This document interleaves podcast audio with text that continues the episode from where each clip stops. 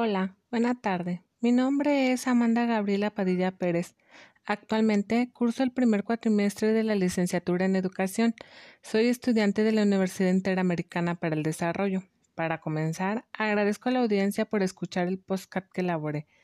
Habla sobre un tema muy interesante, sobre la relación y la libertad para comprender la estructura del acto voluntario. Sean bienvenidos. Para comenzar, la libertad supone responsabilidad. Por eso, la mayor parte de los hombres la temen tanto. Jorge Berna.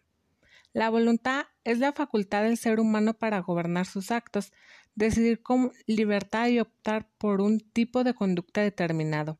La libertad es el derecho de las personas para elegir de manera responsable su propia forma de actuar dentro de una sociedad. A su vez, ésta se relaciona para generar el acto voluntario. Por lo tanto, son los datos conscientes que dependen de nuestra voluntad. Son las decisiones que tomamos inconscientemente, pero también se debe de pensar muy bien para poder hacer lo correcto. El acto humano se analiza a través de la voluntad y la libertad. Mediante estas facultades que ejerce el ser humano, se puede cuestionar si ha obrado bien o lo ha hecho mal. Es considerado en libertad en tanto a la decisión de realizar un fin presupone su elección entre otros. Sócrates consideraba que la persona solo requiere de inteligencia para conocer lo bueno y actuar. Por lo contrario, Aristóteles reconocía que el hombre tiene inteligencia, pero también voluntad, es libre de tomar decisiones por sí mismo. La relación que tiene la voluntad y la libertad se basa en mejorar la convivencia con el mismo y con la sociedad, en conjunto, solucionando la violencia, pobreza que hoy en día afectan nuestro entorno. El acto libre es aquel que procede del sujeto, con conocimiento e intención del fin. La búsqueda de la felicidad es el único acto voluntario no libre, ya que todos los hombres lo buscan por su naturaleza. Para que un acto se considere libre es necesario tener los siguientes elementos. Número uno. Pleno conocimiento o advertencia. Con la inteligencia o la razón, el hombre conoce el objeto que quiere o desea y debe reflexionar si puede o si debe realizar la acción necesaria para conseguirlo. Número 2.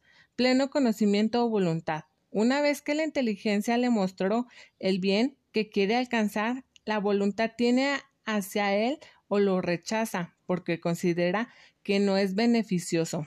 Puede decirse que el hombre es dueño de sus actos, solo si han intervenido. El conocimiento y la voluntad porque entonces es responsable de ellos. Si este fuera el caso, puede hacerse una valoración moral.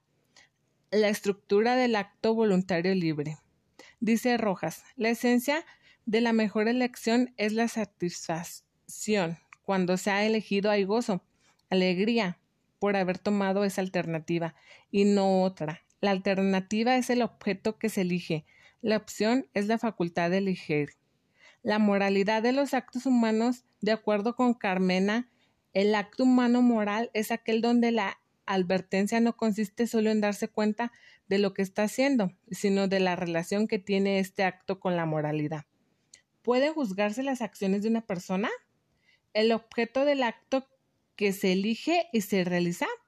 Observando desde un punto de vista moral, podemos identificarlo como una pregunta. ¿Qué? ¿Qué está haciendo? ¿Qué hizo? ¿Qué va a hacer? En una oración lo encontramos buscando el, el verbo el hombre habla.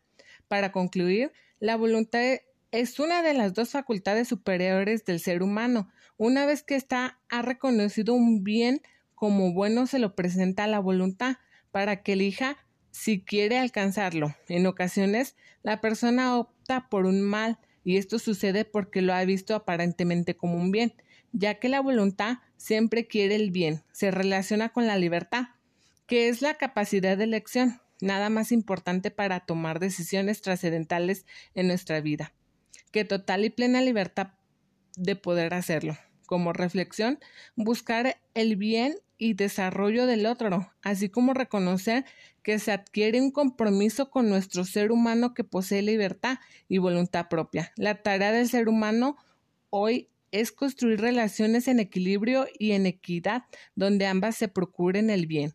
Gracias.